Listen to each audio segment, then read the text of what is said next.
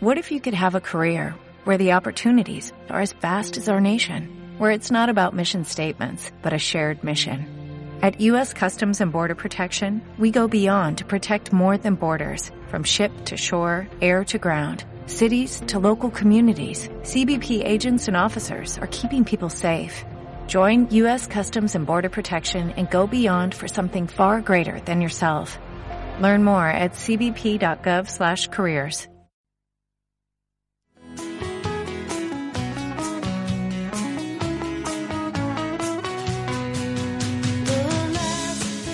¿Sabes distinguir el planeta Júpiter en el cielo?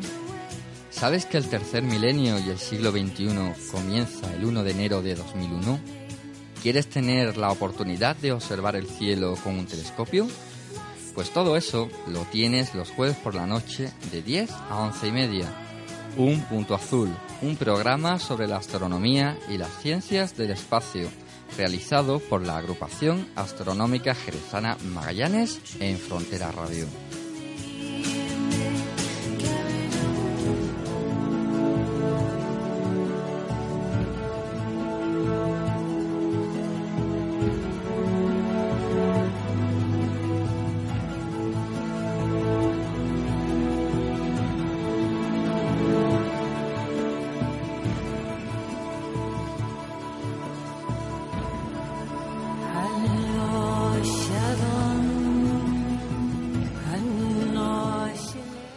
Yo construyo mi país con palabras. Digo cielo cuando miro al cielo. Digo luz, agua, corazón y lo demás ignoro.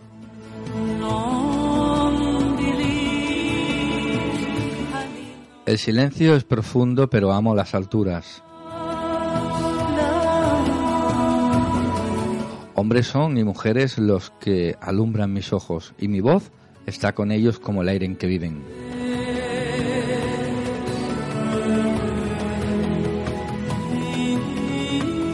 No me importa la muerte si es justo mi combate. Por el amor, no por el odio, he de sobrevivir. Yo canto en las matanzas, yo bailo junto al fuego, yo construyo mi país con palabras. Este es un poema de José Washington Delgado Tresierra, que fue un poeta peruano que vivió entre 1927 y 2003, nació en Cusco, murió en Lima. Eh, este poema se llama Héroe del Pueblo y es el pequeño homenaje que hacemos desde Fronteras Radio, desde las emisoras municipales y ciudadanas de Andalucía, la EMA RTV, perdón, y desde un punto azul a nuestro paisano compatriota Ignacio Echeverría. Descanse en paz. Y dicho esto, comenzamos nuestro programa Un Punto Azul.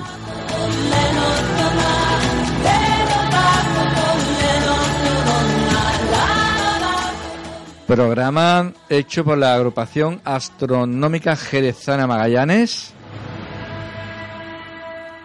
en Frontera Radio, en la radio comunitaria cultural de Jerez, a través del 107.8 de la frecuencia modulada también de las emisoras ciudadanas y comunitarias de Andalucía, la EMA RTV, y de nuestro podcast ¿eh? que te hemos colgado ahí en la red de redes. Saludos de Alfonso Sabrido, del cristal para adentro, lo que se llama pecera. Y del cristal para afuera tenemos a don Manuel Jiménez del Barco, a don Agustín Almoril, a don José Luis Espí, a don Joaquín Barroso y a don Miguel Soto. Y hoy no tenemos a nuestro Padawan, ¿eh? que está ocupado en sus labores de las labores de junio. ¿eh? Abro micros. Buenas noches. ¿Qué tal? Buenas noches. ¿Cómo Buenas. estamos? Buenas noches. Qué bien, todos a la vez. Ni Ni que hubiéramos ensayado. ¿eh? Atentos, estamos atentos. Sincronizados. Bueno, pues eso, saludo a Luismi, ¿eh? que hoy pues, me he puesto yo otra vez aquí.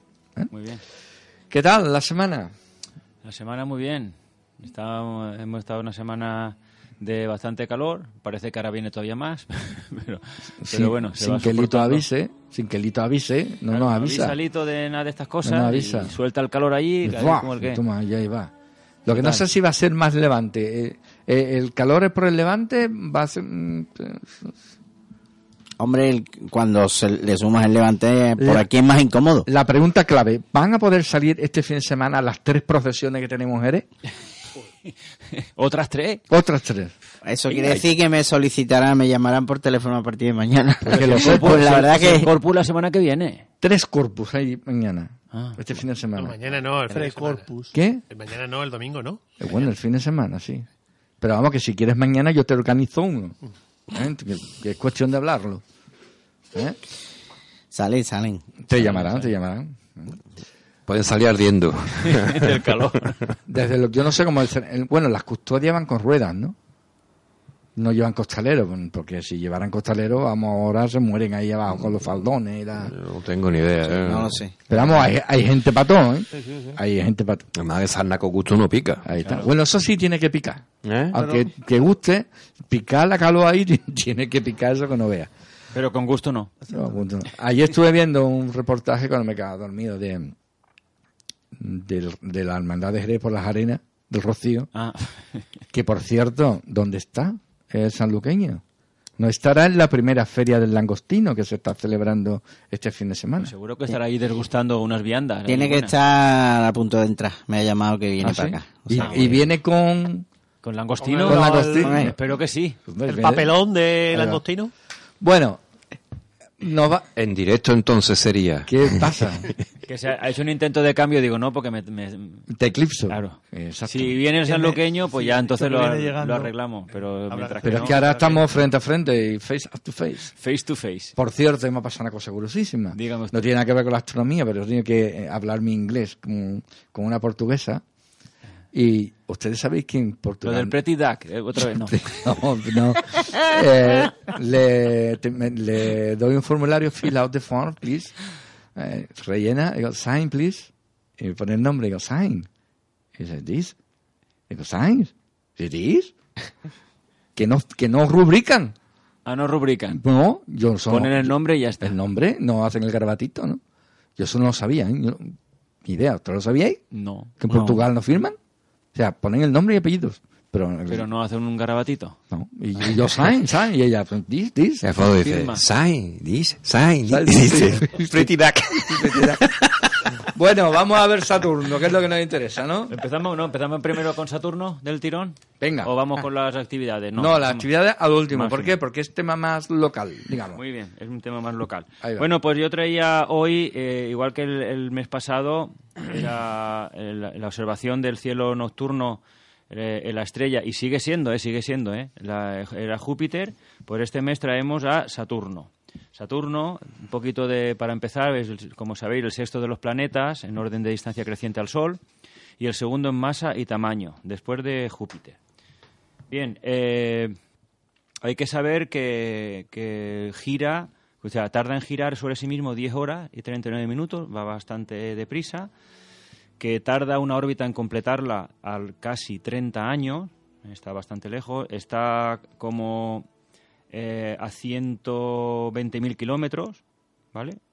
¿Eh? Perdón, no, perdón, su diámetro son 120 120.000 kilómetros. eso sí. Ah, Eh, y una curiosidades, por ejemplo, pues, pues, antes de hab- hablar de observación, decíamos que, que la, que a pesar de ser tan gigante y tan enorme, el segundo más grande, su densidad es cero, no llega a 0,7 gramos centímetro cúbico, es decir, flotaría en agua. ¿eh? En agua del mar flotaría.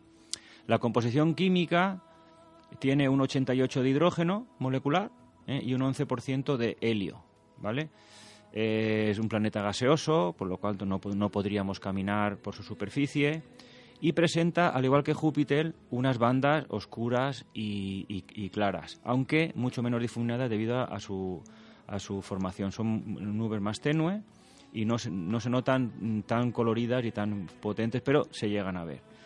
Bien, eh, algo curioso de Saturno resulta ser que es un planeta gaseoso que emite más energía de la que, de la que manda al espacio, por ejemplo, Júpiter. Y es, es interesante porque el hidrógeno que está en su interior pues llega a, a- a formarse en estado líquido, ¿vale? Pero como eh, eh, Júpiter tiene más temperatura, el helio se llega a disolver en ese hidrógeno. En cambio, aquí el helio no se disuelve y se viene a va eh, se, mm, se mueve a través de ese helio líquido y ese rozamiento produce una energía, ¿vale? Que hace que emita más que Júpiter, aunque siendo muy poco, ¿vale? El, cara- el característico y más espectacular de el rasgo de Saturno, pues es, eh, como sabéis, son los anillos, ¿vale? Los anillos son una miríada de, de partículas de hielo, eh, de hielo de agua casi, casi, casi todas y alguna que otra roca, que abarca tamaños muy pequeños, de, casi microscópicos, hasta unos peñascos sobre de 10 metros de diámetro. Eh, es bastante estrecho. ¿eh? Cuando está de canto, vemos que respecto del tamaño del planeta, pues es, es- muy, muy fino el- este anillo. Eh, de punta a punta, eh, o sea, cua- eh, perdón, de anchura, de ancho son 400 kilómetros. O sea, respecto del tamaño del planeta es muy, muy fino. Eh, de una punta a otra hay 480.000 kilómetros, es decir, un poquito más que de la Tierra a la Luna. Ese sería un, poquito más de esa distancia, es el tamaño de punta a punta de un anillo. Posee 62 satélites por el momento, ¿vale? Mm, algunos de ellos, por ejemplo, Titán es, tan gran- es más grande, por ejemplo, que Mercurio, por, poneros un ejemplo, ¿no? Eh, lo hemos observado muchísimo eh, desde la antigüedad y últimamente pues con la Cassini-Huygens y tal, pues hemos, hemos estado allí a- eh, observando no solamente Saturno, sino algunas de sus lunas, en las cuales hemos incluso eh, aterrizado allí. Bien, en cuanto a observación, estas son unas, curiosidades para empezar. En cuanto a observación, hay que decir que Saturno ahora mismo está en Ofiuco. Para el que no sepa muy bien localizar Ofiuco y sepa un poquito mejor las constelaciones del zodíaco, pues está entre Sagitario y Escorpio, en esa zona, ¿eh? pero que realmente pertenece a Ofiuco, que como sabéis hay una, una rama de Ofiuco del Serpentario que pasa por esa zona y por eso sería la, la treceava constelación, ¿vale? Pues eh, Saturno está en Ofiuco. Eh, concretamente, concretamente mañana, bueno, ahora mismo está la luna muy cerca, pero concretamente mañana la noche del, del 9 al 10, ¿vale? Está muy cerquita, muy cerquita, ¿vale? Está muy cerca y es una conjunción muy bonita que mm, no va a ser buena ni para ver la luna ni para ver Saturno, porque una está llena y la otra está, y el Saturno está muy cerca, pero ah, sobre todo al atardecer, cuando empieza a salir, pues podríamos hacer ahí unas, unas bonitas fotos. Se ve ¿vale? poco tiempo, ¿no? La publicaremos como hemos publicado la otra de Júpiter, Ok. pero Bien, pues eh, el tamaño está ah, entrando en oposición, que es cuando más cerca está, pero no, es una posición de las buenas, es una posición, digamos, medianita. De, tamaño está sobre 18,4 segundos de arco. En las buenas, buenas está más de 20 segundos de arco de tamaño, ¿vale? Date cuenta que como tarda un- en dar una vuelta 30 años, hay oposiciones muy buenas y oposiciones no tan, no tan buenas, ¿vale? Bien, de, cuando entre en oposición, ahora, de- ahora en, unos- en- breve, el 15 de junio, que es la oposición, pues se verá co- con un brillo que superará a, la anaranjada Antares, que está muy cerquita ahora de él. Eh, eh, como hemos dicho, está entre está muy cerquita de, de Escorpio. Entonces, Antares es la que hay a su derecha, es una estrella muy bastante brillante, pues Saturno será más brillante que Antares eh, du- durante estos días. Cualquier telescopio modesto muestra a, Saturno eh, con un disquito achatado, eh, amarillento eh, y con su típico anillo que parece que está suspendido ahí alrededor. Es una, una imagen siempre que la vemos fascinante y que no- no- nos fascina a todos los que a todos los que lo vemos. Ya si, si metemos, eso me refiero a cualquier telescopio que podamos poner, ¿vale? Eh, si ya ponemos un telescopio un poquito ya ma- mejor, hablamos de, refractores ya a partir de 100 y de refle- reflectores a partir de 200, 250, podemos empezar a ver en el, el anillo pues las divisiones y los distintos anillos. Hay que decir que anillo hay eh, de- desde más cerca hasta más fuera sería D, C, B y A y después ya los más tenues que son F, G y E, ¿vale? Eh, los que podemos ver con un telescopio aficionado, pues es el que hay, es la división de, de, Cassini, incluso la división de Encke, ¿vale? Que está por delante y por detrás del anillo A. Eh, La de, la Cassini está entre el anillo A y el anillo B, y la de Encke está entre el anillo A y el anillo F. Una muy cerquita, hay una división muy que un anillo muy cerquita, el anillo D, pero se ve ya con el telescopio ya importante y sobre todo, sobre todo lo más importante para esto, aparte del telescopio que sea potente, la transparencia del cielo. Si queremos apreciar detalles, tenemos que tener un setting muy bueno, muy bueno, e incluso para fotografía. Si no, pues veremos el anillito, pero no podremos ver esas bandas y esos detalles dentro, ¿eh? dentro del anillo.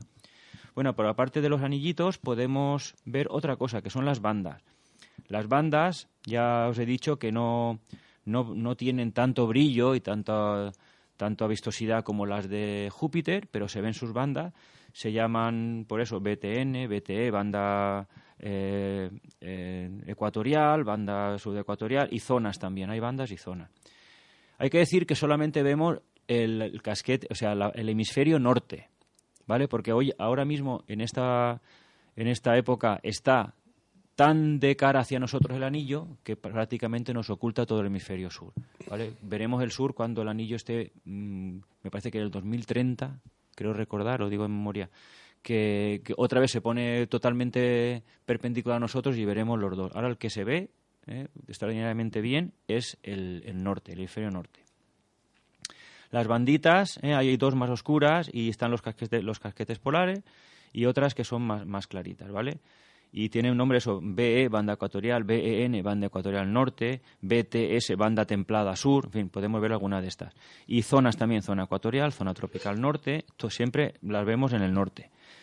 Bien, pues todos esos detalles podemos ver. ¿Qué cosa más podemos ver? Pues una, mm, las lunas, ¿vale? Podemos ver las más grandes, ¿eh? que eh, Titán y, y Rea, ¿vale?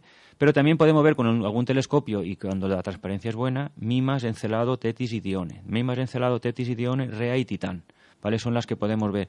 Hay que tener mucho cuidado y tener siempre un, esquemita, un mapa, eh, que en la, revista Astronomía siempre viene, de las lunas, o, un programita informático, porque son muy pequeñitas, no están casi ninguna en el plano ecuatorial, que, que, es el que sigue los anillos, entonces pueden confundirse con cualquier otra estrella de fondo, ¿vale? Tienes que tener tu, Date cuenta que Titán, que es la más brillante, es magnitud 8, esa se ve bastante bien en casi siempre, pero lo demás son 9, 10, 11 y 12. Pregunta de, ignorante. Dígame. ¿Titán no gira en el plano de los anillos? Mm, la mayoría de ellos no. Tienen un poquito más arriba, un poquito más abajo. Pero están, más o menos en la zona ecuatorial, pero no ecuatorial, ecuatorial, ¿vale? Como se ve en Júpiter, ¿no? claro, que se, ven, se, ven muy, alineadas. Aquí se ve una más para arriba, otra están más, más fuera De, más fuera de los anillos, claro. Claro, sí, sí, sí, sí. Están más fuera de los anillos, por supuesto, pero que en Júpiter, tú, eh, cuando ves la Ahora comentaremos la observación del pasado viernes y tú ves más o menos que están todos los cuatro principales una línea. Bueno, aquí ves, ah, por ejemplo, ahora se ve Titán muy abajo, o sea, mm, al sur-sur de esto y, ves, por ejemplo, aquí arriba, muy por encima, ves a Nima, y, eh, Mimas, Encelado. Y perdona, ¿y si, ¿y si viéramos desde lejos la Tierra y la Luna, la Luna va por nuestro Ecuador o la luna mm, va muy muy muy parecido a nuestro Ecuador. Sí, también. una inclinación de 5 graditos nada más. 5 eh, grados respecto al Ecuador, o sea que muy, muy, muy alrededor del Ecuador. Estas tienen unas inclinaciones bastante... Eh, bueno, pues para terminar, pues deciros que, que con, con un, uno, un telescopio no muy grande, eh, vamos a partir, por ejemplo, de nuestro querido ETX 70, pues se puede ver Saturno con sus anillitos, con su anillito, ¿vale? Si ya le metemos 90, eh, 100 o, un, o un Smith Cassegrain como los que tenemos de, de 200, pues ya se ve el anillo, incluso podemos apreciar la división de Cassini, que creo que aquí todo el mundo la hemos visto alguna vez cuando la transparencia sí lo requiere. Ya lo que tengo muchas ganas es de coger nuestro querido mamut que a ver si lo estrenamos, porque con un 16 pulgadas y ahora que entramos en oposición y la cercanía al planeta y tal, y un bonocular, debe ser un auténtico espectáculo ver Júpiter, tanto Júpiter como Saturno. Vamos, que ve hasta los geysers de Titán. Pues no creas, no creas que no, que porque se, ve, se aprecia muchísimo detalle con uno de esos bichos tan, tan enormes. De ¿eh? titán, ¿no? Sí, sí, sí. Una, una pregunta con respecto a Saturno y Júpiter. Vamos, los años que llevo yo viendo Júpiter y Saturno, ¿no? Júpiter siempre nos presenta la mancha, o más o menos, siempre durante muchos años que yo lo llevo observando, siempre las lunas, como decís, pues estarán más arriba, más abajo, pero siempre en una línea vertical. Más o una línea. Sin embargo, Saturno tiene la ventaja de que se mueve de tal forma que una vez el anillo se ve casi dando la vuelta entera al planeta y otras veces se ve eh, roto y nada más que se ve una línea, como si fuera una foto que, que hay muy famosa de Saturno. Entonces, ese cambio tan espectacular en el eje con respecto a, a Pregun- Júpiter, pregunta ¿lo sabes de- tú? No, no. Pregunta para ti ahora. De estas que yo hago de para... ¿Cómo estaban los anillos de Saturno cuando los miró Galileo? ¿Cómo estaban cuando los miró Galileo? Si Galileo Pues Galileo lo que vio es un planeta con orejas, así que eso estaban... es, eso sí, vio la- Decía un planeta con orejas, lo dibujaba así con dos cositas así. así que Pero estaba- porque estaba en una inclinación en Mm. donde se veían los dos agujeritos, eh, digamos, de los anillos vacíos y por eso veía las orejas. Claro. Pero hay veces que no se ven las orejas porque el plano está y es una línea casi Si hubiera- recta, es una eh, línea completa. completa, Pero eh, Galileo sí, lo, sí vio las orejas. pero, y hay Pero- otras veces, ¿no? Que la visión puede ser casi... Completamente perpendicular y ves una línea, no ves apenas, no, Sí. no se ve anillo prácticamente. Si hubiera tenido Galileo un telescopio de los de ahora... de los de que Pero- tenemos nosotros, pero vamos. En algún momento se ve el planeta, que yo, yo no creo que no lo llegaba a ver, el planeta y un círculo y las dos anillos concéntricos no. llegan a estar No, no, no, totalmente, no, concéntrico no. Lo que lo máximo que se ve prácticamente es como se ve ahora. Entonces, ahora llega un momento en que la inclinación del- de, lo- de los de los anillos ya está a su máximo y vuelve para atrás. Vuelve para atrás, va disminuyendo la inclinación hasta que otra vez está perpendicular y empieza a verse el hemisferio sur. Nosotros notamos que es el anillo el que cambia de forma, cambia de forma todo el sistema. El anillo es ecuatorial perfectamente. sí. Lo, es lo que le pasa a la Tierra, que tiene una inclinación de veintitantos grados, que yo, eh, tantísimos niños han pasado por explicando el telurio y, y las estaciones, pues a- a Saturno le pasa lo mismo. Tiene una inclinación que por eso en una época de, la, de su órbita nos muestra los anillos de canto y en otras épocas del año, de su año, que dura 10, De la 10 treinta- años, casi 30. casi 30 años terrestres, eh, nos ofrece o los anillos desde Prácticamente visto de sur de sur a norte o ahora como dice José Luis de norte a sur o sea que nos tapa el hemisferio sur Es pero nos llega a tapar el hemisferio norte también cuando están en el otro lado Cuando están en el otro lado se ven por este lado y to- vemos todo el sur y el norte es el que no queda. Es decir, que en esta agrupación ya han pasado años suficientes para que Sí, sí, lo hemos visto, todas las lo hemos visto de Yo lo he visto de canto, ¿eh? Y de Yo- canto, yo canto, canto, visto- lo hemos visto Sí, y lo sí. hemos fotografiado y demás. Lo que sí está claro que con el telescopio que tenía hoy en día no vería las orejas de, de Saturno con la contaminación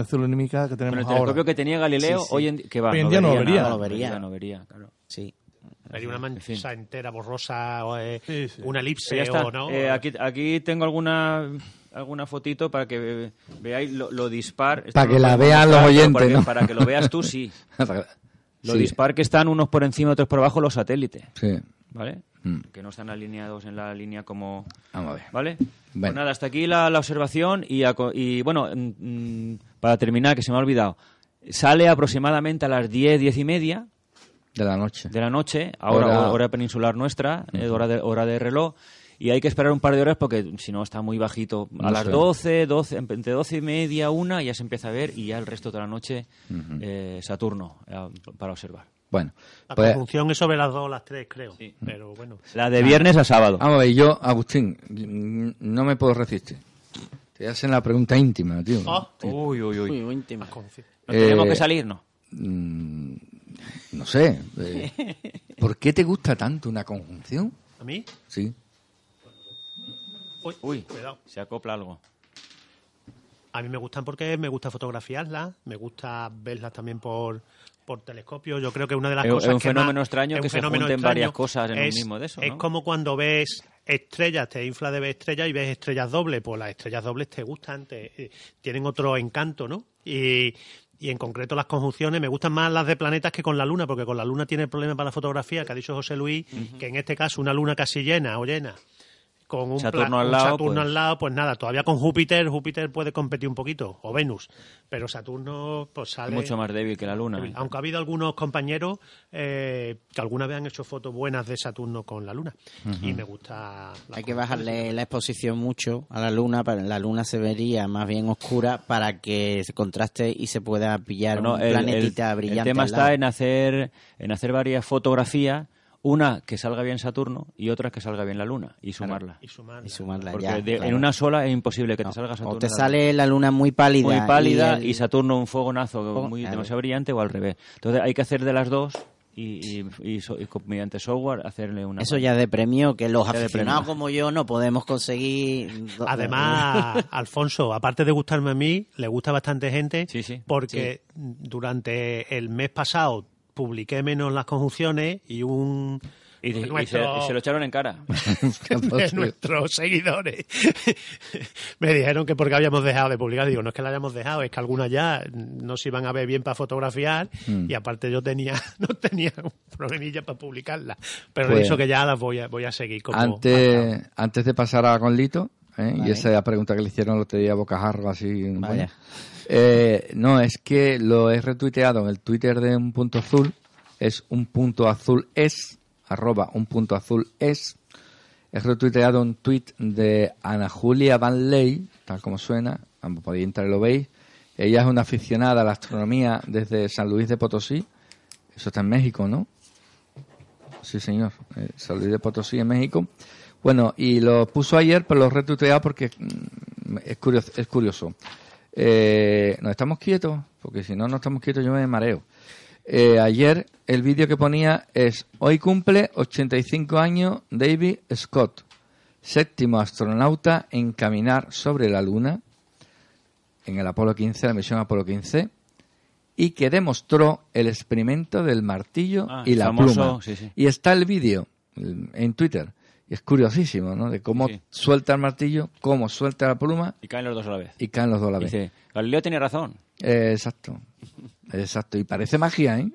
¿Verdad? Porque no entra ¿Cómo en... explican, no cómo lo explican los escépticos de Por cierto, buena- que buenas no han noches, ido- buenas Ah. Eso, que, que- Hola. que se ha aparecido ahí. ¿eh? ¿Tú Hola, dónde estabas? ¿Dónde está? Oye, los lango- estamos en plena feria del langostino de San Lucas, que me he enterado, ¿eh? Claro. No te hagas, no te hagas el despista. No, no, no, yo es que de esas cosas no... no- ¿Cómo que de esas cosas? Él habla de ahora de espinaca y esas cosas. Lo verde, Verdura, lo verde. Bueno, a lo que íbamos, ¿qué te pasa, David? Que los, eh, ¿Cómo explican los escépticos de que el hombre no fue a la luna ese vídeo? Claro. buena, buena. Es imposible que en la Tierra Caigan el martillo, el martillo y la pluma eh, caen, caigan a la misma vez. Caigan a la misma vez, pero no llegar todo a la misma vez. No. Yo he visto el experimento que lo hace. Mételo en una caja. Hombre, no, mételo en una... eh, eh, quítale el aire eh, completamente. mételo en una, Hombre, sí. en una cámara de vacío. cámara de vacío. eh, Sí, que también pasa. No, no, Pero- en dos cajas exactamente iguales. Uno metes el martillo y en otro metes la por pluma. supuesto, y la eso sí. Y Ah, caen. Dentro Pero de la bien- caja, claro. Pero es que, claro, evidentemente se ve en el vídeo de que no es una caja. Es un, un- un- Al aire todo. es algo todo muy grande, ¿eh? bastante grande, con el horizonte. Bueno, pero no, eso no lo tienen que explicar, no lo tienen que explicar los escépticos, lo tendrán que explicar los conspiranoicos. Los conspiranoicos. Sí, por supuesto. Los espe- Hay que leerse el libro La cooperación marciana, vaya timo. Ahí. La- Y la- eh, lunar, lunar, vaya Y la timo. fotografía de la Orbiter Reconnaissance, Or- no, la sonda Lunar Orbit eh, Reconnaissance Orbiter, ¿Qué pasa? que a 20 kilómetros de altura hizo fotografías exactas de, de los lugares de, de alunizaje. Pero eso también puede ser otro truco, ¿eh? Porque fíjate, Stanley Kubrick hizo la mejor película del mundo. Bueno, yo me pregunto una cosa. Entonces, ¿qué? A los escépticos, a los escépticos... Escépticos no, que- los conspiranoicos. que- que- entonces hay que llevarlos a la luna y que lo vean ellos mismos, que, A lo- que a lo los- toquen la bandera y a ya los, está. a los conspiranoicos. A los escépticos no, los escépticos solo lo, lo creen. No, ya, ya puede ponerle todas las pruebas que sea que los conspiranoicos siguen siendo conspiranoicos. Algún día haremos un programa sobre conspiranoicos. Eh, conspiripunto. Eh, Don Manuel. Don Manuel. Bueno, ¿Qué es lo que, eh, eh, que- un momento, el señor del público ese que viene, que no viene, que, que- ¿cómo se llama? No me acuerdo. Alejandro. Alejandro. Alejandro. Y tú, tú contestaste en el WhatsApp a Juanma, ¿no? Y yo me hice un lío. y bueno, la pregunta era. La pregunta era de Alejandro o de Juanma. de Juanma. Alejandro. De ¿De Alejandro. ¿eh? Alejandro? Ah, bueno. Claro, tú me, La pregunta es que- Alejandro. Es que me dijiste, Vale, vale. Te, te he contestado arriba. Digo, me está contestando. Un día que no vino y mandó... Una cosa por el WhatsApp. Ah, sí, vale, ¿verdad? bueno. Eh, fue Alejandro, fue. Confusión del. Ya, ya, yo es que me había liado. Digo, confusión del, del aquí presente. Pero bueno, yo. Seguramente esté escuchándote y frotándose las manos. Sí, Claro. sí. Pues venga. Conociéndolo. Acabo de hablar con él por el WhatsApp también. Ajá. Pues. La pregunta, ¿cuál era? La, la pregunta era la de los universos paralelos. Que si chocan no Sí. serían tan paralelos, ¿no? Era la Claro, tema. claro, sí. Abelino lo la, la- me la chafó en Claro. en- en La- 10 segundos. la eh, reventó. claro. Paralelos no pueden chocar, claro, evidentemente. Eh, Yo para explicarla voy a tenerla que hacerlo en dos partes porque es, durita de, entender y, prefiero hacerlo en dos partes porque tengo que meterme en un jardín que voy a meterme con todo el cuidado del mundo que es la teoría de cuerdas. Para no pesar los sembrados. porque ahora mismo esa es la, la única teoría ahora mismo o, o la que da una mejor explicación a esa pregunta, que si el Big Bang surgió de, de una de unos universos de dimensiones superiores que en principio chocaron ya no serían tan paralelos si, si, si fueran paralelos. Universos convergentes, vamos a dejarlo así. Vamos a dejar. Eh, entonces, para entrar en materia, primero, mm, digo, esta, esta primera intervención sería mm, poneros en situación de cómo están estas teorías y la segunda sería cómo estas teorías explican ese el Big Bang. Eh, eh, yo creo que era demasiado explicarlo todo de una vez, así que lo he dividido en dos partes. Eh, empiezo antes de la teoría de cuerdas, que ya explicaré qué, es lo que es lo que explica o intento explicar la teoría de cuerdas. Antes de la teoría de cuerdas, cuando se estaba formulando lo que se llama ahora el modelo estándar, que es cómo funciona el, eh, el, universo a pequeña escala, que sirve eh, paradójicamente para explicar cómo funciona eh, cosmológicamente, o sea, el nacimiento y el final. Es una pescadilla que se muerde la cola, o sea, hace falta la, cuántica y el modelo estándar para explicar el universo a gran escala.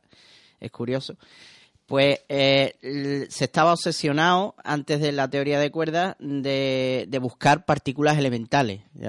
conoceréis desde, Demócrito, que eh, postuló cuál era la, mínima porción de materia, que lo llamó eh, átomo.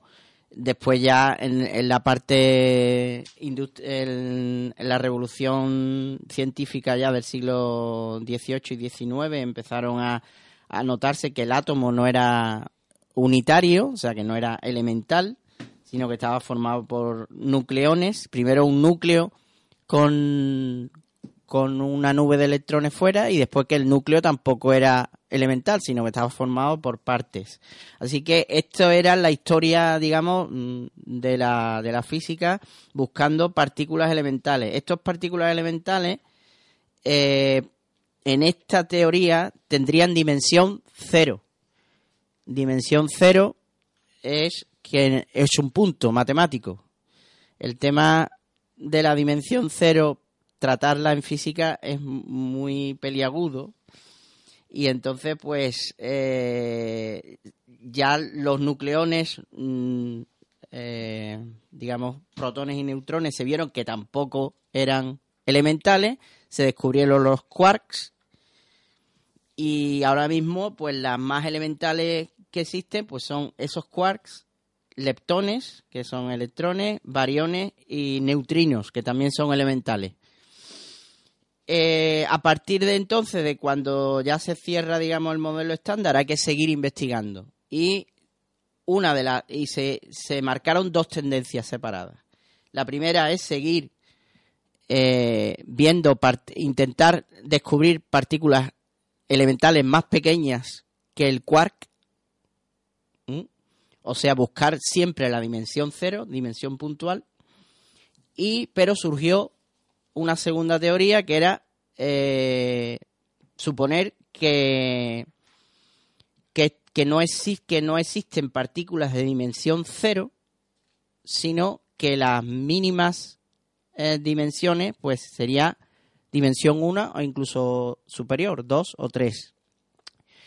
Esto es lo que hace la teoría de cuerdas. ¿eh? la teoría de cuerdas descarta que existan partículas puntuales y eh, supone que la mínima dimensión sería 1. Yo he intentado, mm, eh, incluso con gente joven, o sea, con estudiantes, explicarle el, el tema de la dimensión y por qué el, problema de la dimensión cero es tan, tan peliagudo. Mm, una cosa sin dimensiones, ¿cómo la vamos a ver? La primero, ¿no? Es un punto, pues nada más que con el hecho de dibujar el punto ya le estás poniendo dimensiones. Entonces, un punto matemático, tú dices, vale, no tiene dimensiones, pero entonces, ¿cómo, de ahí cómo puedo tirar una teoría que después eh, genere partículas o genere átomos de una cosa que son puntuales? Por eso me gusta la teoría de cuerdas porque mm, ya nos da una dimensión. ¿Por qué una cosa tan pequeña puede tener dimensión una? Eh, imaginaros esa, esa explicación me ha valido eh, para chavales y lo han entendido. Tenemos un... Se dice que tiene dimensión 1, por ejemplo, una, cuerda, una línea o un cable. Tiene la dimensión, la longitud. Pero vista siempre desde una determinada distancia. Ahí notamos que solo tiene una dimensión. Si ampliamos, hacemos zoom con una lupa, vemos que ese cable o esa línea tiene un grosor. Entonces, ese grosor ya dejaría de tener dimensión 1, tendría un grosor y un largo. Tendría dimensión 2, entonces. Claro, entonces eh, depende a qué escala unas cosas pueden tener dimensión eh, pequeña o mayor.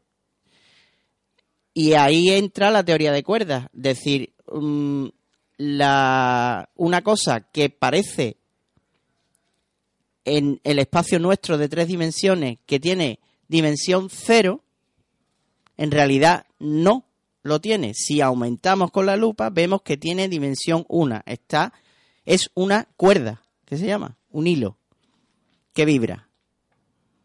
Y según ese modo de vibración, generará por su energía, porque esa vibración da una energía, esa, eh, a un modo de vibración es una partícula y cuando tiene otra energía que vibra de otra manera, sería otra partícula. Pero son filamentos, tienen dimensiones, no es dimensión cero. Eso matemáticamente alivia un montón, porque ahora me lo puede decir Agustín, lo de trabajar con dimensión nula es demasiado. Eh, yo creo que es mejor inventarse que hay dimensiones mayores que una que trabajar con la cero. Eh, entonces eso es lo que hace la teoría de cuerdas. En, principio, que las partículas, lo que llamamos ahora partículas elementales, no tienen, tienen dimensiones superiores, pero solo eh, son muy pequeñas, muy pequeñas. Y, y cuando... ¿Se le asigna dimensión 1 o no? a la partícula más elemental que se le, se le asigna dimensión 1. Dimensión 1. Esa es, bueno, e, esta es la primera incursión en teoría de cuerdas. Después mm, vamos a ver que hay otros dos, dos mejoras en la historia ha habido de la, de la primera aproximación a esta teoría de cuerdas. Entonces, esta teoría de cuerdas dice que la dimensión mínima es 1, o sea, un filamento. filamento que vibra y según el modo de vibración genera una partícula con una energía y una masa eh, bueno, la energía, la masa la da el, bosón de Higgs famoso, pero la, energía la daría el modo de vibración. Este primer modelo de cuerda, eh, que hablaremos de los inconvenientes y las ventajas que tiene la teoría de cuerda, eh, la teoría de cuerdas primera formulaba que eran cuerdas abiertas, filamento con un principio y un final. Después otra teoría de cuerdas da que también las cuerdas pueden ser cerradas, o sea, anillos. Entonces también los anillos, según como vibren, también generan, esa es, ya, ya podríamos entrar en una de las inconvenientes de la teoría de cuerda, que es que mm, hay cinco formulaciones distintas de teoría de cuerda. Eh, que una teoría se funcione de cinco maneras diferentes no me parece muy garantía de éxito, ¿no? Mm, supongo que eh, se remodelará y, estas cosas suelen ser únicas. O sea, la teoría tiene una única formulación, no puede haber cinco variantes, ¿no? Que funcionen las cinco, no, no, no parece lógico.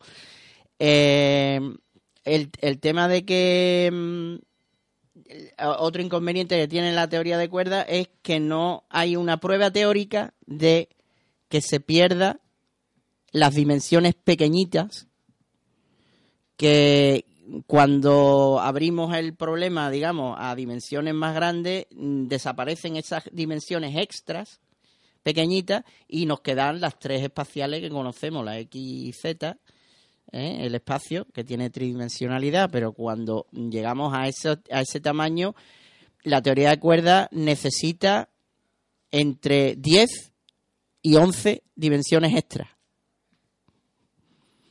Mm, Son muchas, muchos dicen que son demasiadas, eh, pe- pero el problema, el gran inconveniente que tiene la teoría de cuerdas también es que eh, algunos matemáticos han, le han revisado y es lo que le llaman que es una teoría no falsable. O sea, no hay demostración de que sea falsa. Luego puede ser un delirio colectivo que como no se puede demostrar que no es falsa, se monta un, un edificio completo con toda la teoría de cuerdas, pero no hay manera de echarlo abajo porque no ha- ella misma no tiene la capacidad que, mm, que le hemos hablado muchas veces de que la ciencia funciona porque hay maneras de corregir los fallos. Si esta teoría, Una teoría complementa a otra o la sustituye y demás. si esta esta teoría es- matemática, algunos matemáticos han encontrado que no es falsable, mm, es, es- es problemático en ese sentido. Las ventajas que tienen, que eh, deja de trabajar con dimensiones nulas, que eso es una ventaja muy gorda. Eh, la explicación mm, es plausible de que hay dimensiones de tamaño reducido que a una distancia dada la perdemos de vista y nos quedan las tres espaciales, o sea que puede ser posible de que existen dimensiones extras muy pequeñas y que a cierta distancia no la vemos. El, ejemplo típico es el cable, ¿no? Lo que he comentado antes. El cable visto desde lejos tiene dimensión 1, es una línea, pero si nos acercamos tiene dimensiones extras, tiene grosor, ¿vale? Así que puede pasar esto, de que la teoría de cuerdas en este sentido acierte, de que existan eh, dimensiones pequeñitas. Eh, siguiente paso. Eh, lo mismo que el, modelo estándar con dimensiones cero está buscando para que funcionen las partículas simetrías eh, con respecto, porque si no, no funcionan los modelos, una cierta simetría, simetría de carga, por ejemplo, simetría de, de spin, que es otra propiedad. Esta simetría eh, las necesita también la teoría de cuerdas. Y como de una vez se pueden ajustar varias simetrías distintas, mm, se llama, eh, si una teoría eh, es simétrica respecto a varios parámetros a la vez, se ha llamado, es decir, supersimétrica. Entonces, ahora se está postulando el siguiente paso a la teoría de cuerda, que es la teoría de cuerdas supersimétrica o la, o la teoría de supercuerdas. Se llama supercuerdas porque son cuerdas simétricas con respecto. Y ya para terminar, eh, que no sé si alguno de nuestros oyentes lo habrán eh, escuchado, mm, doy fe de que algunos sí, pero bueno. eh, el tema de el, paso siguiente que ha habido, que es ahora lo que se llama la teoría M, o teoría del todo. La teoría M lo que hace, a todas estas están para demostrar, ¿eh? Estamos hablando de Desarrollo. en desarrollo, o sea que no. Según los que la han desarrollado, la teoría M, o teoría del todo que le llaman, verifica una manera mm, de comprobar de que las cinco teorías existentes de cuerdas, eh, con un- variando un parámetro, sean válidas. O sea, engloba las cinco. Eso ha mejorado un poquito el tema de que haya cinco teorías distintas de cuerdas. Y lo más fantástico de la teoría M es que eh, unifica la mecánica cuántica y la relatividad general. O sea, da explicación Tanto grial de, de los físicos. da, da explicación al gravitón y cómo se comporta y, y de dónde sale y todo. Por eso se le llama la teoría del todo, porque en teoría eh, haría, unificaría las cinco versiones de teoría de cuerdas y uniría la cuántica con la gravedad, que sería ya la repera, ¿no? si existiera. Eh, así que eh, para terminar, ¿qué necesita la teoría de, de cuerdas? Necesita 11 dimensiones. 11 dimensiones. Me gusta, porque la acaba de decir en jerezano. 11 dimensiones. Dimensiones, me ha salido muy Te ha salido ahí jerezano, tío, está bien. 11 dimensiones que serían, pues le quitamos... Un momento, un momento, un momento. ¿Cuánto? 11 dimensiones. Ah, eh, sí, sí, sí, sí, sí. Eh, aunque se hable en andaluz, yo creo que se, Se entiende, se entiende. Perfectamente. Además que lo tiene que decir como habla. ¿no? No, no, aquí se nota. Eh, a estas dimensiones la suma, hay que quitarle las que conocemos, que una que se comporta ligeramente distinta a las demás, que es el tiempo, Las, Y tres- la- las tres de toda la vida. y las tres espaciales. O sea, le quitamos cuatro y son once, pues quedan unas siete extras, ¿no? Y, y, eh, esta teoría M dice que algunas de estas dimensiones extras aparecen cuando se le, se le va la escala cuántica, digamos, la pequeñita, aparecen como efectos que hemos medido ya. Por ejemplo, el spin puede ser algo de una dimensión Aquí al lado lo tenemos, al spin. spin. Aquí aquí spin. Ah, he dicho bien la N, ¿eh? Sí, sí, sí. Porque si no, No sería paro, spi. no paro de dar vueltas. ¿Puedo decir una cosa? Sí, bueno, termino. Termina, Eh, termina, sí, otra, claro. Otra, Yo- yo te la- vamos, termina. es dos Yo- frases. yo- Otra de la propiedad que está la gente incluyendo en, la en las teorías del todo y que puede ser mm, una teoría, una dimensión adicional de estas pequeñas, que lo que vemos es el efecto por fuera, es la carga eléctrica. La carga eléctrica puede ser una dimensión y vemos los efectos solo, no vemos la dimensión en sí. Y, lo- y el spin, que es una propiedad que neces- se necesita la cuántica y funciona y, y- y ha hecho y las teorías van, puede ser otro efecto secundario mm, visto desde fuera de una dimensión de estas de estas siete que tenemos que inventar para, Para que todo funcione. Yo quería decir Pregunta, que cómo pregunta. se lo... No, no, es una afirmación, un pensamiento. Hecho de Sheldon hoy, ¿eh? Sí, bien, bien. Sheldon es el fantasma. ¿Cómo se, le ocurrió ocur- ¿Cómo se le ocurrió el que creó los universos paralelos, cualquier tipo de universo, y lo difícil que nos estaba poniendo para entenderlo? Pero se lo- se- como, se como lo- todas la- las mm, teorías que salen nuevas y revolucionarias, cuesta muchísimo entenderlo. Y ahora mismo estamos siguiendo, yo por lo menos creo, y vosotros también, la serie Genius de, de relatividad y, y han salido en los episodios estos que ya mm, la dificultad que tenía Einstein para hacerse entender con la relatividad. Pero- es que nadie lo entendía, era chino mandarín en su época. Pero cada vez que... Esto es chino mandarín ahora. Pero cada vez que No, avanza... pero, pero esto, la, la teoría de cuerdas lleva ya años, ¿eh? Sí, sí, Sí, por pero, eso. avanza años, muchísimo o sea, ahora se, se está explotando más, pero yo creo que lleva ya 30 años. y cada vez eh, se- Pero hay más conocimiento, pero cada vez es más complicado de entender. y Cada No, vez... no, no. ¿No? No, mira, yo lo que hago es que ahora mismo... Te por- compras un violín que no, tiene no, cuerdas no, también. no, no. Yo ahora mismo que estoy pendiente del control, entonces no puedo tener la atención que requiere esto. Yo luego en la grabación por la noche me pongo alito por un lado y luego hay unos vídeos de YouTube que se llaman sonidos biaurales que entran en estado alfa donde tienes una recepción mejor y entonces por un lado va escuchando y va escuchando alito dando el mensaje y así me entra mejor. ¿Te va sonando música? Sí, porque es que si no, no tengo manera. Nada, ¿no? Pero me refiero a que eh, es fabuloso lo de los avances que va viendo día a día, pero si te pones a pensarlo seriamente, dices, bueno, ¿dónde, mm, El ¿dónde llegará el límite para entenderlo todo? en mi novela. Mm, el cerebro humano para inventarse cosas. No, para inventar no, para Eh, llegar a conocer. Claro.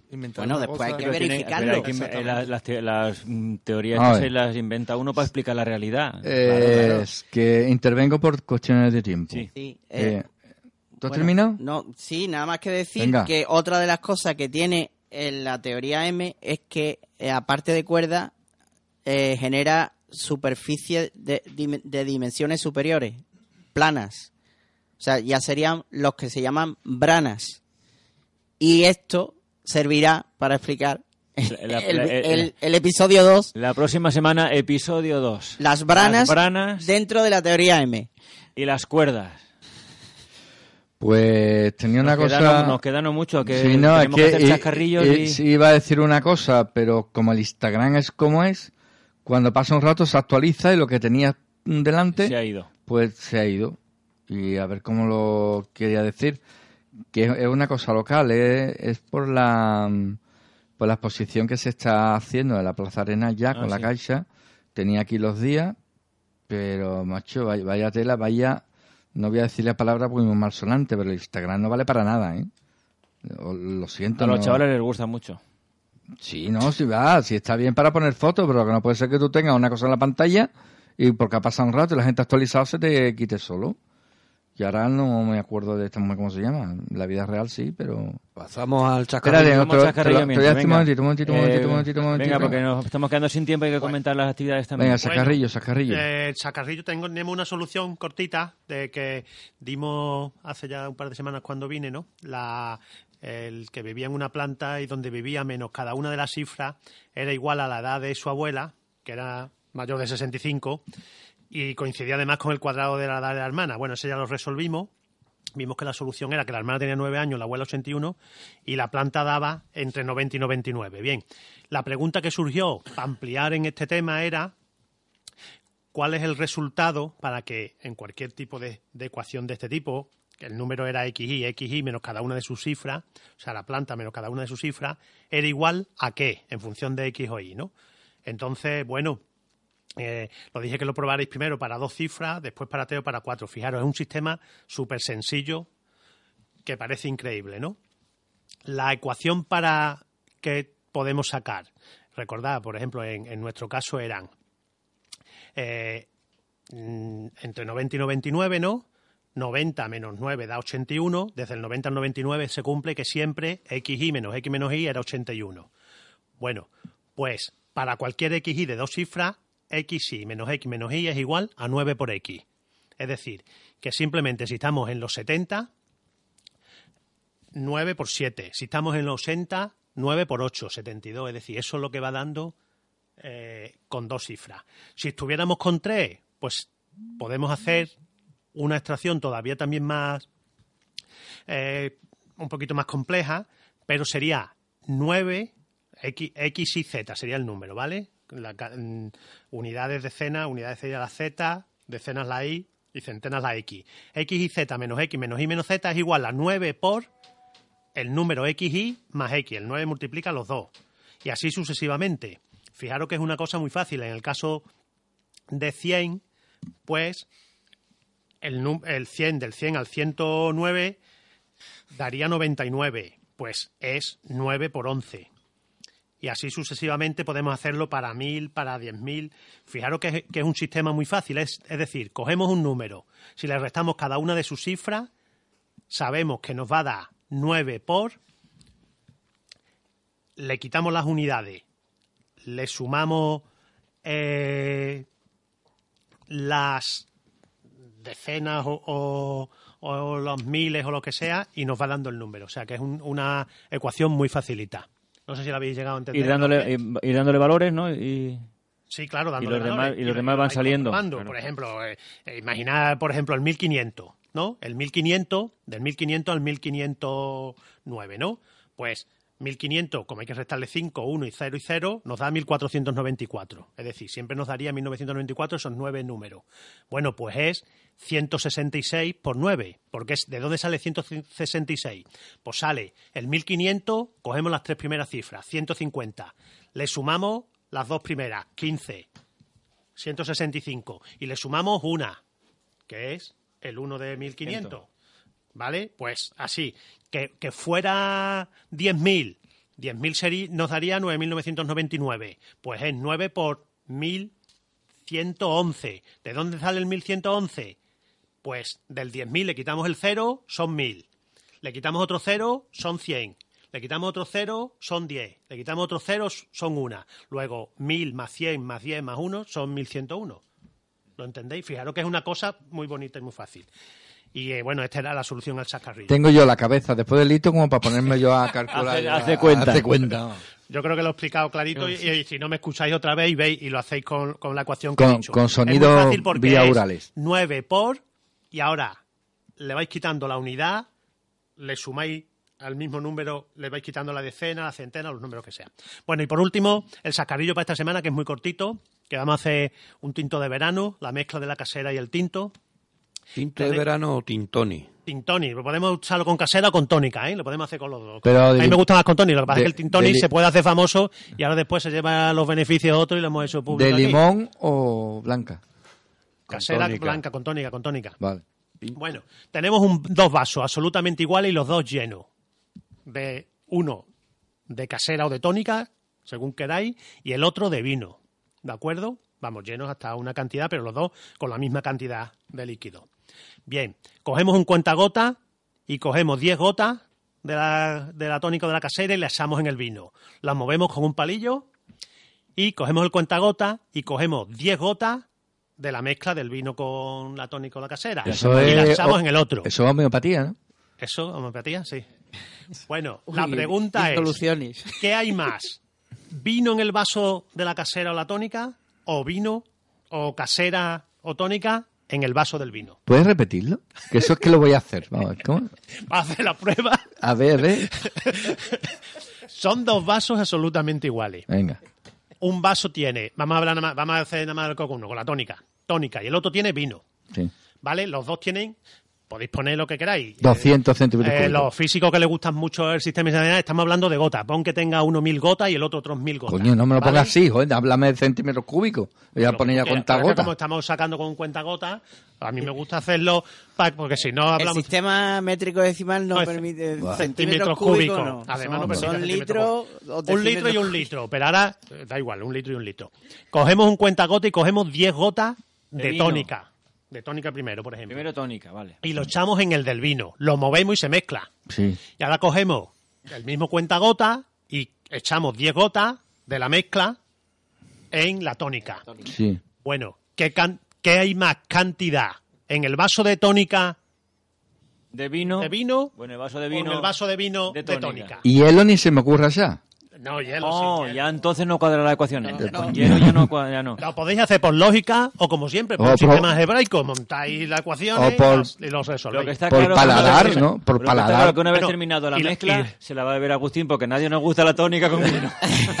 Yo, yo me tomo el vino, no hay problema. Bueno, bueno. Con, la, con la disolución que ha hecho, yo me lo bebo. Pero yo te- La verdad es que diluida, yo también, yo me apuntaría al Hay que vino hacerlo con cuenta, no vale con el bueno, paladar. ¿eh? Vino. Yo tengo, yo, yo sí ten- tengo estudios de cata. O sea que, Ah, sí, sí. que- O- Ah, de cata. Pues lo Pues entonces, responde la pregunta. o responde, pues, puedes hacerlo prácticamente, dicho pero de te lo voy a o- decir o de manera subjetivamente. Tú lo puedes hacer de manera... o sea, yo te voy a decir, por mis Práctica. capacidades organolépticas, te puedo decir que es este.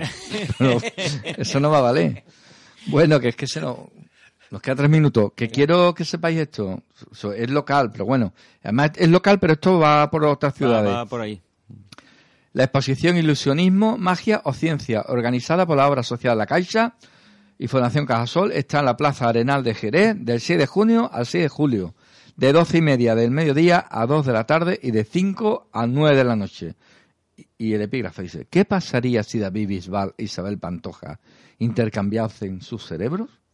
¿Cantaría ella al estilo del almeriense? Y lo que es más importante, ¿se arrancaría Bisbal a entonar el marinero de luces con bata de cola porque su cerebro así se lo pide?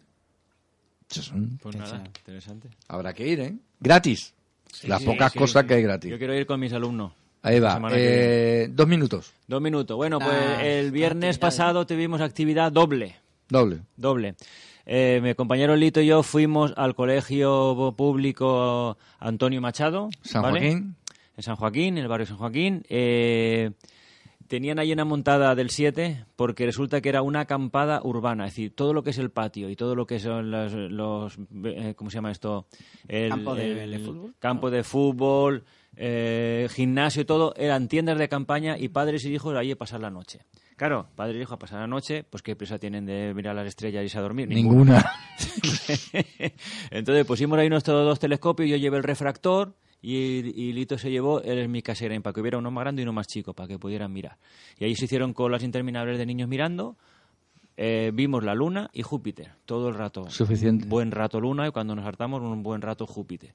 Y nada, todo el mundo miró por allí y no, no intentamos otra cosa porque el cielo no daba para más. Empecé- a, a- a última hora incluso se nubló un Se poquito. nubló, sí.